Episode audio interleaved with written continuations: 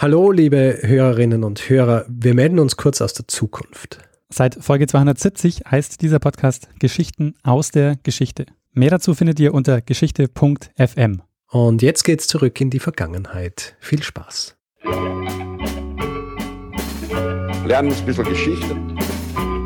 Lernen ein bisschen Geschichte, dann werden Sie sehen, Herr Reporter, wie das sich damals entwickelt hat. Wie das sich damals entwickelt hat. Hallo und herzlich willkommen bei Zeitsprung, Geschichten aus der Geschichte. Mein Name ist Richard. Und mein Name ist Daniel. Ja, und wir sind zwei Historiker, die sich hier Woche für Woche eine Geschichte aus der Geschichte erzählen. Wir springen dabei auch äh, kreuz und quer in der Zeit und im Raum. Und äh, das mh, etwas Besondere an diesem Format ist auch, dass der eine nie weiß, was der andere ihm erzählen wird. Und so ist es auch in der letzten Woche geschehen, Daniel. Folge 255. Ja.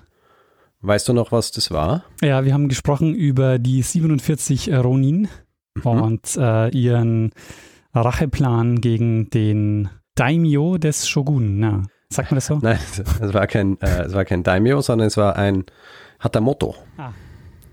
Und der, der unter dem Banner steht, ich glaube, es ist Hatamoto.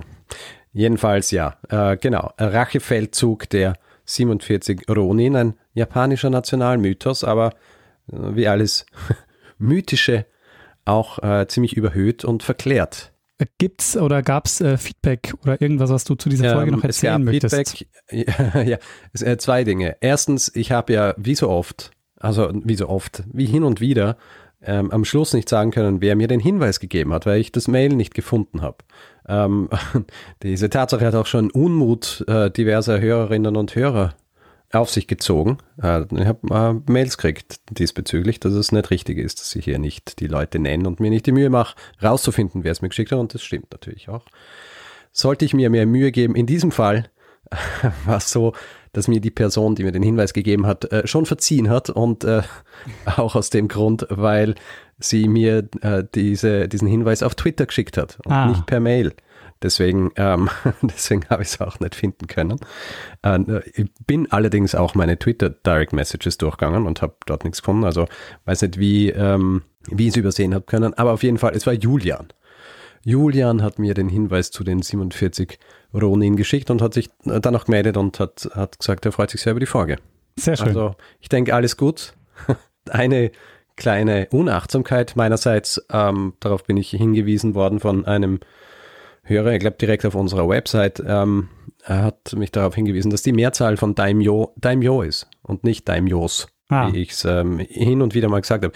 Es, mir, mir ist es, als ich die Folge geschnitten habe, auch aufgefallen, dass ich immer ein bisschen variiere, zum Beispiel auch bei anderen japanischen Bezeichnungen, ob ich jetzt S oder nicht dazugebe, um, um den Plural zu bilden. Und ähm, ja, da habe ich es, glaube ich, auch gemacht, wie ihr wollt, bei den Daimyo. Und ähm, ja, heißt aber auf jeden Fall Daimyo, nicht Daimyos, für alle, die diese Geschichte irgendwann einmal weitererzählen wollen. Ja, Außer in der eingedeutschten Version. korrekt sein. Ja, eh, das ist halt immer die Frage, wie ist das mit, mit Lehnwörtern? Und ich meine, es ist streng genommen kein Lehnwort, sondern es ist ein, Fremdwort. Ja. Was mache ich mit einem Fremdwort? Kann ich da einfach die, die Art der Pluralbildung, wie wir es im Deutschen machen, anwenden oder soll ich es so machen, wie es im, äh, im Japanischen gemacht wird? Äh, Oder, ähm, ja, oder gibt es irgendwas dazwischen? Äh, in diesem Fall ist es so, wie es ist. Sehr schön. Ja, äh, ansonsten ähm, äh, nichts, was ich jetzt irgendwie hier noch erwähnen müsste. Eine Sache vielleicht noch, die wir beim letzten Mal auch schon äh, an den Anfang genommen haben, ähm, die sonst immer am Schluss kommt, nämlich ähm, unsere Kontonummer hat sich geändert. Ein Hinweis an alle, die uns regelmäßig was auf unser Konto, auf unser Konto überweisen. Und, ähm, ja, wir Mhm. entschuldigen uns gleich mal für den Mehraufwand. Ja, es ist dann eben so, dass ab September diese Kontonummer existiert und dann entweder wird storniert oder was weiß ich, was mit dem Geld passiert. Deswegen ja, besser bald reinschauen. Sehr gut. Na gut, äh, Daniel, hat mal hier auch Feedback ähm, äh, wieder gemeistert. Jetzt äh, stellt sich mir natürlich die Frage, hast du eine Geschichte für diese Woche mitgebracht? Weil ähm, eigentlich äh, wärst du dran. Sehr gut. Äh, Ja, Richard, ich habe äh, diese Woche, ich habe für diese Woche auch was dabei. Und zwar, wir haben ja letzte Woche um, äh, über einen nationalen Mythos gesprochen, Mhm. der den Ursprung oder der seinen Ursprung im frühen 18. Jahrhundert hatte. Ja. Und es geht diesmal in dieser Folge wieder um einen nationalen Mythos. Allerdings springen wir dafür ins Mittelalter und an einen ganz anderen Ort. Aha. Wir springen nämlich in das Jahr 1291. Okay. Der 1. August 1291 gilt als der Gründungstag des Staates, um den es jetzt gehen wird. Okay, ja. Äh, und am 1. August äh, gibt es da auch jedes Jahr einen Feiertag, die Bundesfeier. Mhm. Du weißt schon, Ja. um was es geht? Ja, weil ich habe immer das ähm, an der Grenze gewohnt und habe immer die Feuerwerke gesehen. am 1. August. Das habe ich mir gedacht, äh, dass du, äh, Mhm. kennst du die Geschichte um die Gründung äh, dieses Staates? Naja, más o menos, ja. also ähm, so wie man es halt kennt, aber ähm, äh, auf, auf jeden Fall nicht äh, 45 Minuten lang, ja. Sehr gut. Also ähm, bei dieser Bundesfeier wird der ewige Bund gefeiert, den an diesem Tag 1291 Landsleute aus Uri, der Schwyz und Unterwalden geschlossen haben, auf der Wiese an den Gestaden des Vierwaldstätter Sees des Rüttli, weshalb das Ganze auch äh, Rüttli-Schwur genannt wird und die gründen damit die alte Eidgenossenschaft. Und ähm, wie du ähm, ja schon jetzt auch vorher schon gewusst hast, es geht um den Ursprung der Schweiz. Ähm, und äh, wie die Eidgenossenschaft entstanden ist. Sehr gut. Der amtliche Name der Schweiz ist ja Schweizerische Eidgenossenschaft.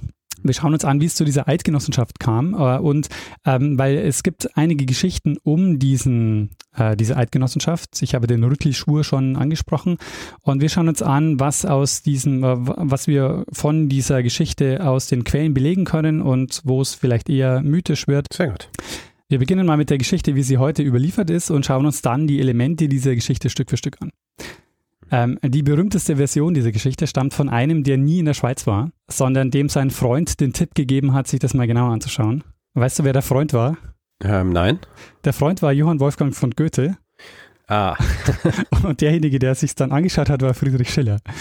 Nämlich Schiller hat 1804 das Drama Wilhelm Tell veröffentlicht. Und da kommt, äh, kommt folgender, äh, folgender Teil vor. Wir wollen sein ein einzig Volk von Brüdern, in keiner Not uns trennen und Gefahr. Wir wollen frei sein, wie die Väter waren, eher den Tod als in der Knechtschaft leben. Wir wollen trauen auf den höchsten Gott und uns nicht fürchten vor der Macht der Menschen. Und das ist der berühmte Eid, der, also in dem Fall quasi der Rüttli-Schwur, den äh, Schiller den Verschwörern am Rüttli in den Mund legt. Aber die Frage ist jetzt natürlich, gegen wen verschwören die sich? Ähm, die verschwören sich gegen die Habsburger und die Habsburger sind so das große Feindbild der frühen Eidgenossenschaft. Und ähm, in Schillers Drama ist es der Landvogt Gessler, der die Bauern in der Gegend tyrannisiert. Äh, die vereinbaren, dass sie die Zwingenburgen der Habsburger stürmen. Und Zwingburg ähm, war mir neu, das wusste ich gar nicht. Äh, Zwingburg ist ein bestimmter Typ Burg, den man vor allen Dingen im Hochmittelalter und im Spätmittelalter gebaut hat. Ähm, das waren nämlich stark befestigte Burgen, die man in Herrschaftsgebieten ähm, gebaut hat, wo die Grundherren der Bevölkerung nicht so ganz getraut haben. Und ähm, jetzt kommt Wilhelm Tell ins Spiel. Ähm, der wird von dem Vogt Gessler gezwungen, den Apfel vom Kopf seines Sohnes zu schießen, was er zwar erfolgreich macht, aber er hat noch einen zweiten Pfeil in der Hand und der Vogt fragt ihm, na, wieso hast du denn einen zweiten Pfeil in der Hand? Und er sagt, ja, hätte ich meinen Sohn äh, getroffen, dann wäre der Pfeil für dich gewesen. Und daraufhin wird der Wilhelm Tell dann festgenommen. Er kann aber fliehen ähm, und jetzt kommt es dann, und nachdem er quasi flieht, kommt es zu dieser berühmten Szene, wo er sagt, durch diese hohle Gasse muss er kommen, es führt kein anderer Weg nach Küsnacht. Und ähm, der Vogt kommt oder er schießt den Vogt und das ist dieser Tyrannenmord, den Wilhelm Tell da begeht, ist der Auftakt dann zum, äh, der, zum Aufstand und es beginnt jetzt, dass sie die Burgen stürmen und der sogenannte Burgenbruch. Und ähm, die Quelle für diese Darstellung kommt von dem Chronisten Egidius Tschudi, der Mitte des 16. Jahrhunderts die, das Chronikon Helveticum verfasst hat. Mhm. Und die erste Erwähnung vom Rüttli-Schwur und dem Apfelschuss, die stammen aus dem Weißen Buch von Sahnen, einer Chronik, äh, die um 1470 erstellt wird. Also Ja. äh, es ist auch relativ spät, oder? Ja, genau, das jetzt ist der, nach der nach der eigentlichen nach dem eigentlichen Akt. Ähm, und ich erwähne es nämlich deshalb, weil äh, zwischen den Ereignissen und der ersten Erwähnung liegen jetzt eineinhalb Jahrhunderte. Naja, da kann schon ein bisschen was äh, dazukommen. Nicht nur ein bisschen was. Ähm, äh, Tschudi, der datiert nämlich den Rüttli-Schwur auf den 8. November 1307 und den Burgenbruch auf die darauffolgende Neujahrsnacht. Und du erinnerst dich vielleicht, der Bundesfeiertag, der ist am 1. August. Ja. Und als Geburtsjahr der Schweiz gilt nicht 1307, sondern gilt das Jahr 1291. Mhm. Ähm, jetzt ist die Frage, was ist da los? Wo kommt dieses neue Datum her? Die Antwort ist, äh, wir wissen nicht, was um 1300 auf dem Gebiet der späteren Urkantone tatsächlich passiert ist. Ähm, wovon wir ausgehen können, ist, dass der Rüttli-Schwur und der Apfelschuss nicht stattgefunden haben. Das Jahr 1291 kommt jetzt so zustande, dass ähm, Tschudi, der dieses Geschichtswerk schreibt, Chronicon Helveticum, der ähm, schreibt dieses Datum 1307. Und es ist so, dass in späteren Jahren, also im 18. Jahrhundert, 8, äh, 1758, wird ein Bundesbrief gefunden aus dem Jahr 1291. Und in diesem Brief schließen sich die Einwohner von Uri, der Schwitz und Nidwalden also in diesem Brief steht zunächst mal eigentlich mal nur äh, untere Talschaft, also es wird ein bisschen vager gehalten. Mhm. Und diese drei ähm, Urkantone, also späteren Urkantone, die, ähm, die schließen diesen Bund, ähm, um den Land, sogenannten Landfrieden zu wahren. Das, das ging vor allen Dingen um, um die Rechtsprechung. Also die haben ähm, sich gegenseitig Unterstützung bei Gewalt von innen und außen versprochen und haben dann auch so ein Schlichtungsverfahren bei Streitigkeiten untereinander festgelegt. Und äh, dieses Dokument ist, ähm, ist datiert mit dem Hinweis zu Beginn des Monats August. Und im Laufe des 19. Jahrhunderts äh, wird das zum eigentlichen Gründungsakt der Schweiz erhoben, dieser Bundesbrief. Also be zu Beginn des Monats einfach sehr wörtlich genommen und einfach den ersten genommen dann. Genau, dann haben sie gedacht, okay, das muss dann der 1. August sein. ähm, es ist allerdings noch nicht ganz klar ähm, heute in der Forschung, ob dieser Brief nicht zurückdatiert wurde, dieser Bundesbrief. Also es könnte sein, dass er, dass er erst später, ähm, später geschrieben wurde und zurückdatiert wurde. Ähm, dafür gibt es auch ein paar, ein paar Thesen, weil 1291 stirbt nämlich Rudolf I. Das werden wir uns aber jetzt dann ein bisschen genauer anschauen, ähm, diese Mhm. Machtverhältnisse, die dahinter stehen. Schauen wir uns zunächst mal vielleicht äh, wirklich konkret den Rüttli-Schwur an, was es damit auf sich hat. Es ist ähm, relativ unwahrscheinlich, dass sich Leute ähm, von aus Uri, der Schwitz und Nidwalden auf einer abgelegenen Wiese getroffen haben zu diesem Rüttli-Schwur. Ähm, und der Bund, den die geschlossen haben, auch in diesem Bundesbrief, da war keine Verschwörung, sondern das war ein, ähm, das war ein ganz normales äh, Landfriedensbündnis, wie es auch sonst öfter vorkam im Heiligen Römischen Reich. Ähm, es war häufig so, dass Städte das, äh, diese Landfriedensbündnisse geschlossen haben. Zum Beispiel eines der bekanntesten und langlebigsten äh, dieser Bündnisse war die Hanse zum Beispiel. Mhm. Und ähm, andere Beispiele, Zürich und Basel zum Beispiel, waren lange auch äh, Teil des Rheinischen Bundes im äh, 13. Jahrhundert. Also das heißt, diese, diese Bündnisse waren eigentlich ähm, zu dem Zeitpunkt nichts Besonderes und sie waren auch nichts Exklusives. Also das heißt, du konntest ähm, Teil dieses Bundes sein, konntest aber auch ähm, dich da noch woanders anschließen. Es war mehr so eine Allianzbildung eigentlich. Mhm. Und das hatte auch nichts damit zu tun, dass die aus dem Reich raus wollten, sondern es war schon Teil, einfach Teil des Reiches, dass sie sich innerhalb einfach vernetzt haben und geguckt haben, dass sie ihre, ähm, ihre Rechte verteidigen. Das ist nämlich auch der Grund, ähm, warum die dieses ähm, ähm, oder warum die diesen Bund schließen. Die wollen nämlich ihre Herrschaftsrechte und ihre Handelswege sichern. Und es geht in dem Fall vor allen Dingen um die sogenannten Reichsprivilegien. Ähm, hast du von den Reichsprivilegien schon gehört? Ähm, ja, aber ich weiß nicht spezifisch. Spezifischeres äh, darüber. Also bitte, klär mich, äh, klär mich ein bisschen auf hier.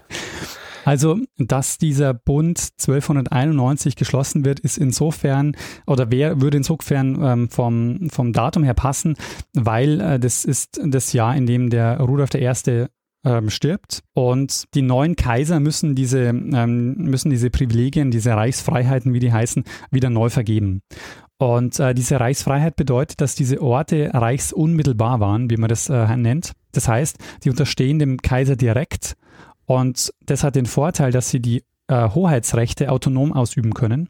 Das heißt, dass sie zum Beispiel eine eigene Gerichtsbarkeit haben. Und ähm, Uri, Schwitz und Unterwalden, die haben dieses, diese Reichsfreiheit für sich beansprucht und hatten eben so einen Königsbrief. Ähm, es ist sogar relativ früh für die Schwitz belegt. Ähm, für 1240 ist da der erste Beleg, dass die dieses Privileg hatten. Mhm. Und äh, die anderen Orte bekommen die auch ähm, früher oder später. Das heißt also, ähm, in dem Moment, wo Rudolf I. stirbt, äh, schließen die sich nochmal zusammen und sagen, äh, übrigens, wir haben dieses Recht, äh, ihr braucht uns das jetzt nicht nehmen, der nächste Kaiser soll uns dieses Privileg bitte auch wieder äh, geben. Und ähm, die drei Urkantone, also diese, die werden auch bezeichnet als Waldstädte oder dann eben später als die Urschweiz, die erstreben jetzt nicht Freiheit vom Reich, sondern die wollen quasi die Reichsfreiheit haben. Also die wollen dieses Privileg vom Kaiser haben. Mhm. Und ähm, sich eben selbst verwalten und das ähm, Recht haben, selbst Recht zu sprechen. Und erst aus diesem Bund, äh, der da jetzt, ähm, der zu diesem Zeitpunkt ähm, sich so als lose Allianz noch ähm, bildet, aus dem bildet sich dann in den nächsten Jahrzehnten oder eigentlich Jahrhunderten erst äh, die Schweiz als eigenständiges Gebilde innerhalb des Heiligen Römischen Reiches heraus. Einer der historischen Kerne, ich habe schon gesagt, dass man, was so um 1300 war, nicht so richtig fassen kann in den Quellen weil die Quellen eben erst relativ äh, erst später einsetzen. Aber es ist so, dass dann, ähm, als dann der nächste König ähm, an die Macht kommt ähm, des Heiligen Römischen Reiches äh, 1308, Heinrich VII., da will er nach Rom, um sich äh, zum Kaiser krönen zu lassen. Mhm. Und dafür braucht er Söldner. Und ähm, die Waldstädte, also die, ähm, die Urkantone Uri, Schwitz und Unterwalden, die, die erkaufen sich sozusagen diese, diese Reichsunmittelbarkeit, diese, Reichs-, diese Freiheitsrechte, indem sie Söldnerkontingente verkaufen ja. an den König. Ja, die, äh, die, soweit ich weiß, die Schweizer waren ja recht gefürchtet eigentlich, weil sie ähm, als, äh, glaube ich, die ersten waren, die angefangen haben, mit der Pike zu kämpfen, richtig? Ähm, dazu werden wir noch kommen, Richard. Ähm, ah. ähm, diese, ähm, ja, die militärischen Erfolge gegen die Habsburger, die sie dann haben werden, das ist auch was, was sie dann einigen, einigen wird und was sie auch äh, sehr erfolgreich nach außen verkaufen werden, nämlich über diese sogenannten Reisläufer. Mhm. Das waren eben die, die Söldner der, es wird dann ein Reichsvogt eingesetzt, der Werner von Homberg. Ähm, und der ist quasi, der wird dann als Vogt vom, äh, vom König eingesetzt und der ist jetzt aber eben nicht der tyrannische Landvogt Gessler, wie, ähm, das vielleicht, wie das vielleicht suggeriert wird. Der Landvogt Gessler ist eher eine mythische Gestalt, äh, der im, in, der, in der Legende stattfindet, genauso wie äh, Wilhelm Tell. Ja, ich meine, so dieses äh, jemanden zwingen, den, den Apfel vom Kopf des Sohnes zu schießen, das ist schon sehr ähm, schablonenhaft, oder? Was den Bösewicht angeht. das stimmt, ja. Also zu erwarten, ich meine, natürlich äh, gibt es Leute, die so drauf sind, aber das, das ist schon sehr, sehr überspitzt. Und wir werden auch nachher noch sehen gleich, äh, dass diese Geschichte auch nicht von Eidgenossen entwickelt oder erfunden wurde, sondern dass das eine Sage ist, die es schon gibt, also die, die sie aufgegriffen haben. Es ist so, es kommt dann aber zu einem äh, ersten militärischen Konflikt zwischen den Eidgenossen und den Habsburgern, nämlich dem Herzog Leopold von Habsburg. Und da geht es um den sogenannten Machenstreit. Und Machenstreit ist so, den, es gibt schon länger einen Streit zwischen den Spitzern und dem Kloster Einsiedeln um so äh, Gebiete.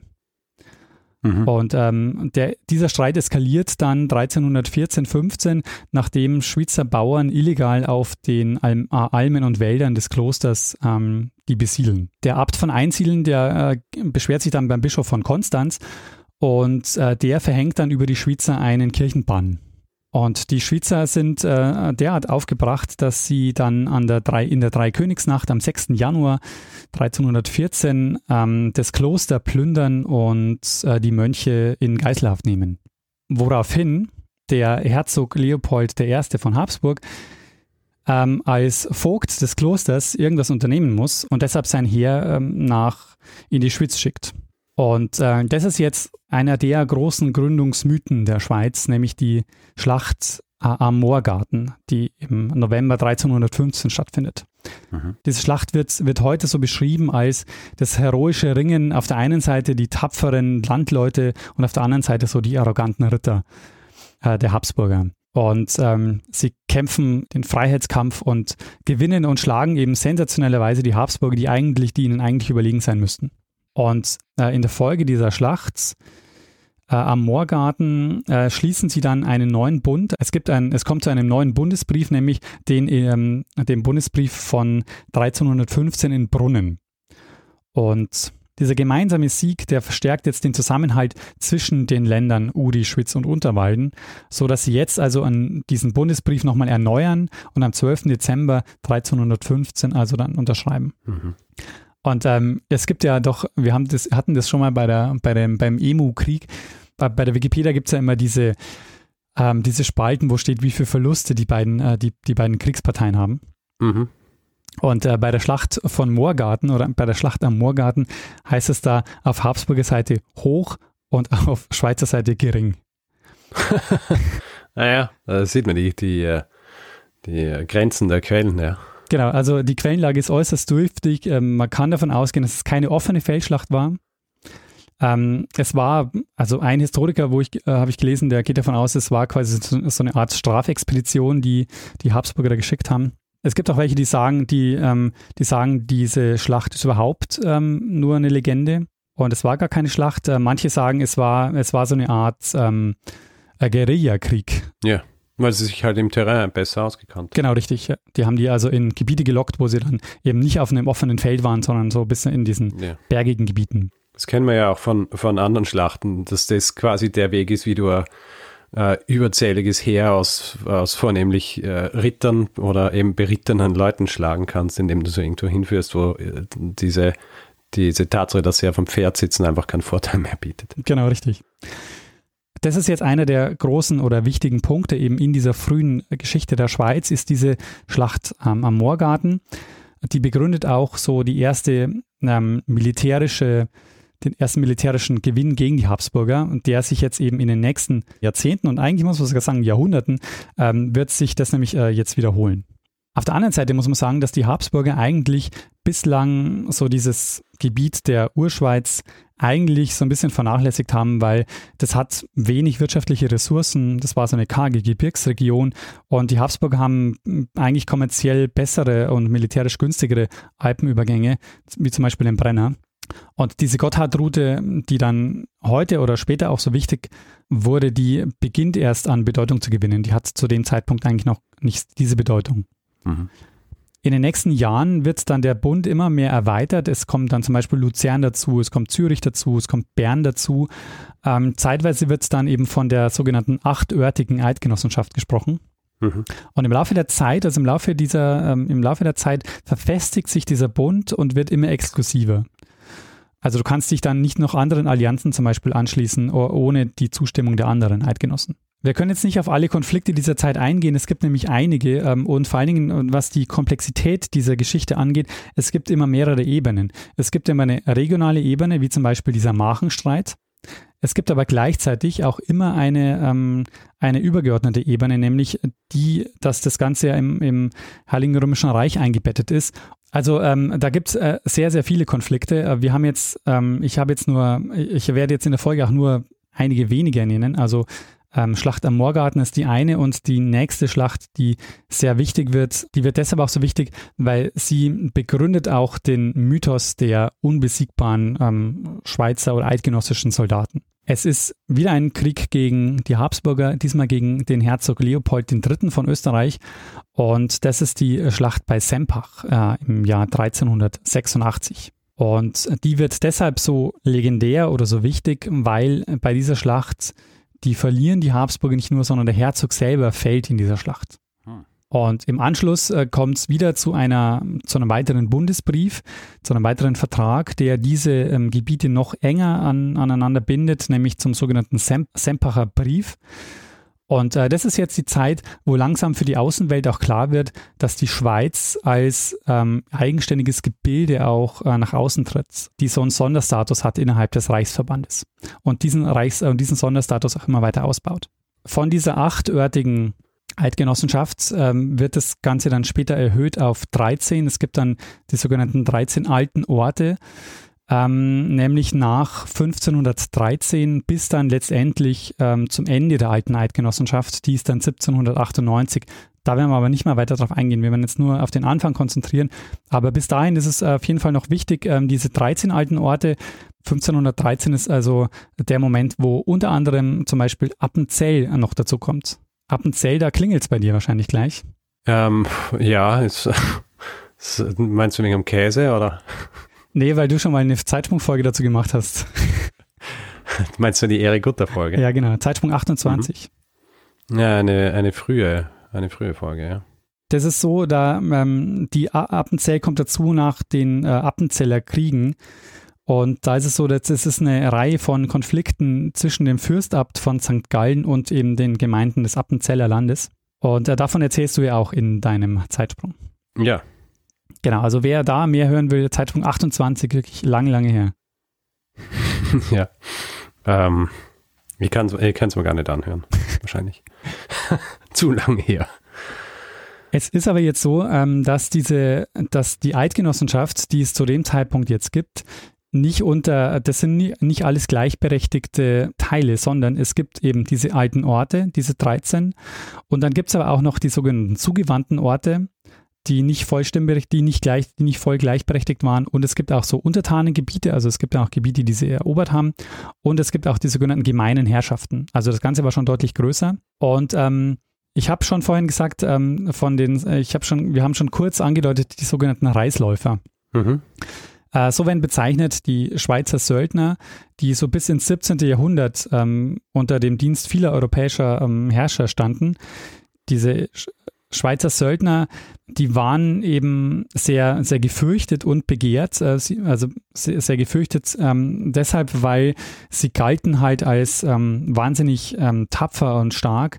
Äh, nicht zuletzt deshalb, weil sie nämlich eben auch ähm, in Sempach und äh, in Moorgarten eben die Habsburger besiegt haben und eben ähm, so als, als wahnsinnig gute Kämpfer galten. Hm. Und äh, dieser, dieser militärische, diese Durchschlagskraft, diese militärische, die äh, beruht äh, auf mehreren Dingen. Zum einen ähm, auf eine neue ja, Infanterietaktik, den sogenannten Gewalthaufen.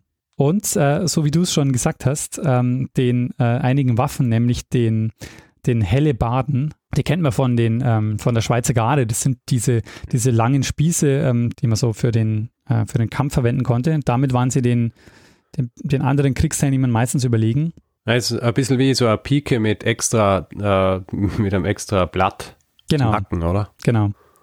Ja. Äh, und für den Nahkampf gab es den sogenannten Schweizer Degen äh, und Dolche. Und das ist jetzt auch eine Phase, also äh, wir sind jetzt so um, um 1500, ähm, das ist jetzt eine Phase, in der die Eidgenossenschaft auch so expansiv unterwegs war. Also die haben zum Beispiel auch für einige Jahre mal Mailand regiert und haben eben auch versucht, äh, Teile in Italien zu erobern. Allerdings, wie du ja weißt, äh, hat sich die Schweiz zur Neutralität verpflichtet. Und das ist auch was, was die Schweiz so als Mythos eigentlich vor sich herträgt. Der Beginn dieses Mythos ähm, ist bei der sogenannten Schlacht in Marignano. Und äh, die ist im September 1515 und äh, sie verlieren da äh, eine Schlacht gegen die ähm, Franzosen, die zum ersten Mal auch neue Kriegstechnologien verwenden, nämlich eine bewegliche Artillerie. Damit geht quasi die Zeit, in der sie als die militärische Avantgarde in Europa gelten, zu Ende. Und mit dieser Niederlage beenden sie dann auch ihre Expansionsbestrebungen und äh, ziehen sich quasi ähm, zurück auf die alte Eidgenossenschaft. Und äh, im 19. Jahrhundert wurde dann diese Niederlage von Marignano als Beginn der schweizerischen Neutralitätspolitik interpretiert. Und das ist deshalb interessant, weil in einem Buch, das ich gelesen habe, ähm, da heißt es, ja, die Schweiz sagt zwar, sie ist äh, seitdem neutral, allerdings haben sie trotzdem auf so ziemlich allen Kriegen in Europa bis ins 18. Jahrhundert äh, mitgekämpft, nämlich durch die Söldnertruppen. Mhm. Also sie waren ähm, trotzdem sehr präsent auf den äh, Schlachtfeldern, auf den europäischen Schlachtfeldern. Ja. Was wir jetzt gemacht haben, ist, wir haben jetzt einmal, ich habe jetzt einmal so ein bisschen grob nacherzählt, so ähm, die Geschichte der Schweiz, wie es innerhalb von einigen Jahrhunderten passiert, dass es, dass es diesen, von diesem losen ähm, Bund zu dieser gefestigten ähm, ja, Struktur kommt, die man dann heute als Schweiz kennt. Mhm. Wir haben auch schon gesagt, dass der Rüttli-Schwur nicht stattgefunden hat, dass es einfach ein ganz normaler Bund war zwischen diesen Urkantonen. Jetzt ist nur die Frage, warum entsteht überhaupt diese Geschichte vom Rüttli-Schwur und wann entsteht die überhaupt? Ähm, und dazu schauen wir uns jetzt mal die Geschichte um den Wilhelm Tell nochmal an. Der Wilhelm Tell und ähm, der Landvogt Gessler, wir haben es schon äh, angedeutet, die haben nicht existiert. Das waren, äh, die gehören ins Reich der Legenden. Ähm, die Apfelschussgeschichte stammt vom dänischen Historiker Saxo Grammaticus der äh, um 1210 in seiner Gesta Danorum die Geschichte des Bogenschützen Taku erzähl äh, Toku erzählt.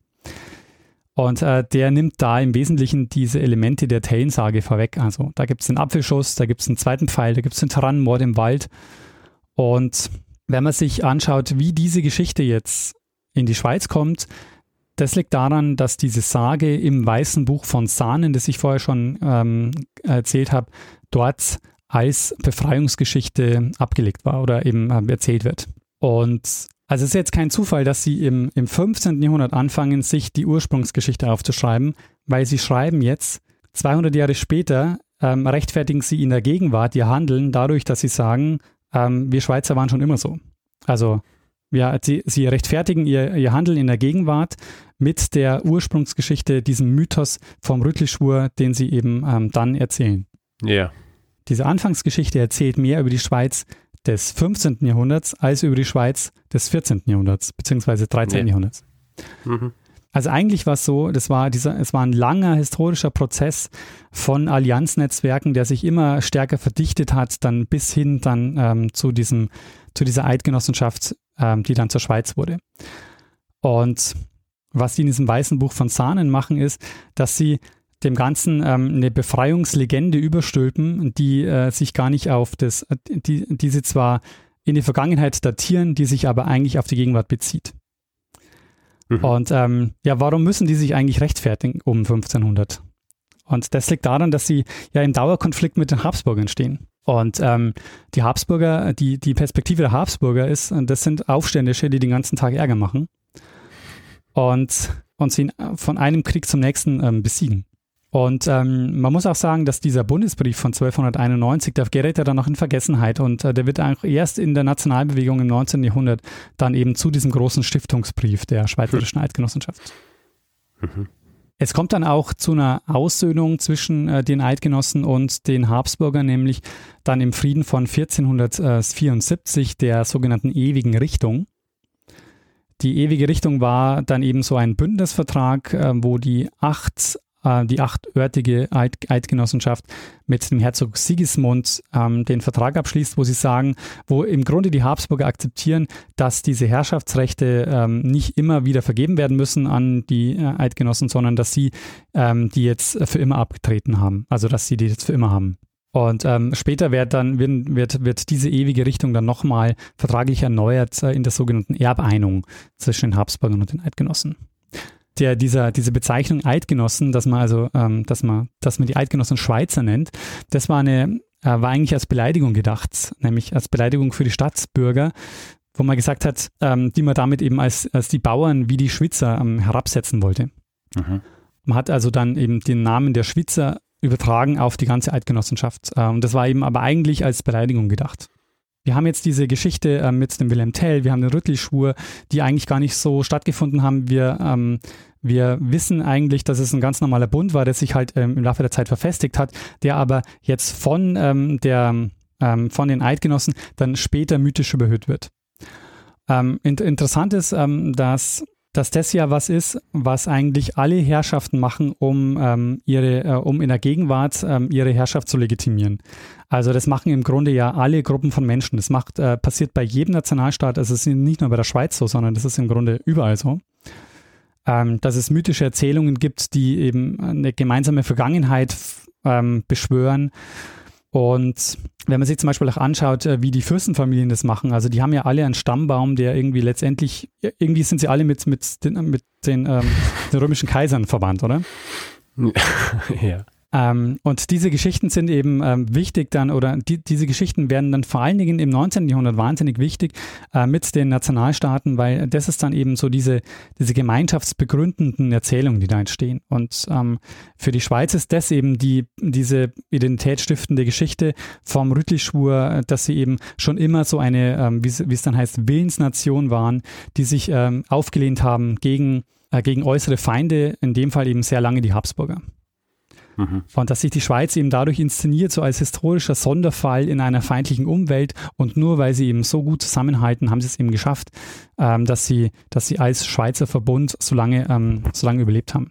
Und ähm, ja, Richard, ähm, das war mein Zeitsprung über die Anfänge der Schweizer Eidgenossenschaft und den nationalen Mythen, die sich äh, darum ranken. Sehr schön. Ähm, schau, ich habe ja, ich habe ja beinahe Jahrzehnte an der Schweizer Grenze gelebt aber äh, habe dann auch immer am 1. August diese Feuerwerke mitkriegt, beziehungsweise in der Nacht vom, vom 31. Juli auf den 1. August so über den alten Rhein geschaut und habe die gesehen und habe mich aber nie eingehend mit den Gründen beschäftigt. Ja? Und äh, was da dahinter liegt. Und ähm, wie im Grund bei all diesen Geschichten, wo wir Nationalmythen drin haben, ist, glaube ich, einer der wichtigsten Punkte, der, den du vorhin auch eben so erwähnt hast, dass diese Mythen, so wie wir, so wie sie entstanden sind, zu einem bestimmten Zeitpunkt immer mehr über die Zeit aussagen, in der sie entstanden sind, als über die eigentliche Zeit, in der sie angeblich stattgefunden haben. Ja, genau, ja. Und das zieht sich einfach auch überall durch. Also ist halt wirklich so eine, eine gute Art und Weise, um festzumachen, warum, warum so Nationalmythen funktionieren ja, und zu was für einem Zweck sie überhaupt entwickelt worden sind. Es gibt äh, einen Historiker, der äh, ein Buch geschrieben hat, ähm, das heißt Schweizer Heldengeschichten und was dahinter steckt von Thomas Meissen. Mhm. Der ist heute ähm, Direktor des DHI, also des Deutschen Historischen Instituts in Paris. Mhm. Und hat auswandern müssen. der war, glaube ich, vorher schon länger weg. Er war, glaube ich, vorher in Göttingen und in Heidelberg. Und ähm, es ist so, er baut dieses Buch so auf, dass er immer ein, ein Zitat bringt eines SVP-Politikers. Also der SVP Ach. ist ja diese ähm, sehr ähm, rechtskonservative Partei in, äh, in der Schweiz. Er nimmt immer ein Zitat, wo die eben auf diesen Schweizer Mythos, ähm, wo diesen Schweizer Mythos ähm, sich beziehen und schreibt dann, was wir über diesen Mythos wissen. Das lief dann 2015 in der Schweiz als der sogenannte Historikerstreit oder so. Ähm, mhm. Die haben sich da wahnsinnig drüber aufgeregt und haben da so ihre, ihre Schweizer Heldengeschichte ähm, davonschwimmen sehen. Mhm. Ähm, weil ich jetzt den, äh, den Thomas Meissen erwähnt habe, es gibt äh, noch einige andere Bücher von Historikern, die in den letzten Jahren erschienen sind, die genau dieses Thema aufgegriffen haben. Eines von Roger Sablonia, der das Buch geschrieben hat, Gründungszeit ohne Eidgenossen. Mhm. Ähm, und von André Hohenstein mitten in Europa. Die, diese, es gibt da noch viel mehr Bücher dazu, aber das sind mal die, die mhm. ich auf jeden Fall empfehlen kann. Sehr gut. Ja, ähm, das war übrigens ein Hinweis von äh, Linus. Mhm. Der, hast, du, hast du den Hinweis gleich gefunden? Äh, ja, ich, Hast du gesucht hast danach? Ich notiere mir natürlich gleich die Hinweise, hm, mhm. so ähm, dass die Namen nach dabei stehen. Ja, sehr schön. Ähm, äh, ich bin jetzt äh, bereit, weil in naher Zukunft wieder in Vorarlberg sein werde und wahrscheinlich auch kurz über die Grenze fahren werde. Das heißt, äh, ich bin ähm, quasi ausgestattet mit allem Wissen, das ich brauche über den Schweizer Nationalmythos. Sehr gut. ähm, es ist leider nicht mehr, also es wäre natürlich jetzt schön, wenn der 1. August wäre und du könntest dann am 1. August ähm, kritisch ja, hinterfragen, ob es denn heute sein muss, dass man feiert oder ob man nicht ein anderes, ob man nicht ein anderes Datum finden müsste. Da würde ich mich sicher sehr beliebt machen. So irgendwie auf dem, auf dem Hauptplatz oder auf dem Marktplatz stehen und äh, skandieren. Ob das eh richtig ist, so. Bin ja eher Beobachter. Es war tatsächlich auch so äh, lange Jahre oder Jahrzehnte auch innerhalb der Schweiz hart umkämpft. Also gerade die Urkantone haben äh, andere Daten auch favorisiert, nicht unbedingt den 1. August. Aber das ist eine andere Geschichte. Ja, Richard, ähm, dann würde ich sagen, wir sollten langsam übergehen zum nächsten Teil dieses Podcasts. Ja. Meinst du also den Feedback-Hinweis? Den meine ich. Wichtigster Teil dieses Podcasts wird von niemandem versäumt. Ja? ja. Es gibt Leute, die, die schalten hier dezidiert nur zu oder ein, um den Feedback-Hinweis-Blog zu hören. Ja? Weil es ihnen ja. einfach taugt, diese Regelmäßigkeit. ja. Also, wer Feedback geben will zu dieser Folge oder auch anderen, kann es per E-Mail machen. Feedback.zeitsprung.fm ist unsere Adresse. Ähm, kann auf unserer Seite selber kommentieren, auf zeitsprung.fm, kann uns auf Twitter anschreiben, da ist unser Accountname zeitsprung.fm. Persönlich sind wir auch dort. Ich bin Stormgrass, Daniel ist Mestzner und auf Facebook sind wir auch unter facebook.com slash zeitsprung.fm und wer uns auf Spotify hört zum Beispiel, kann uns dort folgen, das freut uns immer sehr. Dann sehen wir auch, wer uns äh, dort regelmäßig hört. Und wer uns generell reviewen will, Sterne vergeben etc., kann es überall dort machen, wo man Podcasts bewerten kann, aber vor allem auf Apple Podcast oder panoptikum.io. Außerdem gibt es die Möglichkeit, uns finanziell zu unterstützen. Wir haben alle Hinweise, die ihr braucht, um uns ein bisschen was zukommen zu lassen, auf der Webseite zusammengefasst. Und äh, hier nochmal kurze Erinnerung, die Kontonummer hat sich äh, geändert oder wird sich äh, noch ändern. Nee, die hat sich schon geändert. Hat sie, hat sich. Die hat sich schon geändert. Schon die alte Kontonummer funktioniert aber noch äh, kurze Zeit. Ja. Ähm, ja, wir, ähm, dass wir dieses Programm so regelmäßig und so dauerhaft fahren können, hängt eben auch damit zusammen, dass wir von euch ähm, finanziell unterstützt werden. Und das haben getan Marc, Julia, Angelika, Holger, Markus, Jens, Marlene, Dirk, Elena, Viviane, Tim, Hendrik, Stefan, Björn, Christoph, Cyril, Marc, Thomas, Martin, Georg, Robert, Felix, Konrad, Martin, Roland, David, Alexander, Markus und Thomas. Vielen, vielen Dank für eure Unterstützung. Ja, vielen herzlichen Dank. Tja, Richard, da würde ich sagen, geben wir einem das Wort, äh, das letzte Wort, der es immer hat. Genau, Bruno Kreisky.